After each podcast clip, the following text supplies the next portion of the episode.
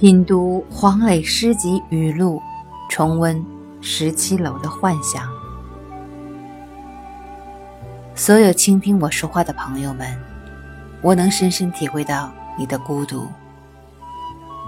也许你正一个人在餐桌前吃泡面，或者喝矿泉水，或者饮一杯啤酒，就好像一切都没有发生过，什么。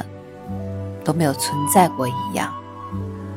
也许躺在床上戴着耳机，也许用一只手撑着脸蛋儿，也许你一个人在房间里听着，一边念念的有词。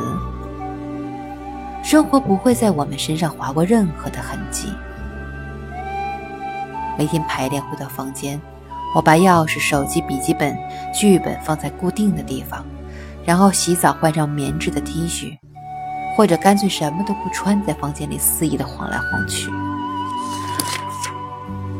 坐在餐桌前吃一个大橙子，我仔细的剥着上面的每一层皮，此时像春天滋生的春芽一样，在随意的滋长着，那样的任意，那样的随性，我能深深体会你此刻的孤独。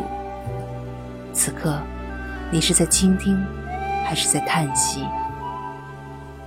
我在远方思念着这一切，思念着这一举一动。我也深深发觉我的孤独，没有知觉，没有痛处，没有声音，没有叹息。孤独是来自心灵的，不能抑制。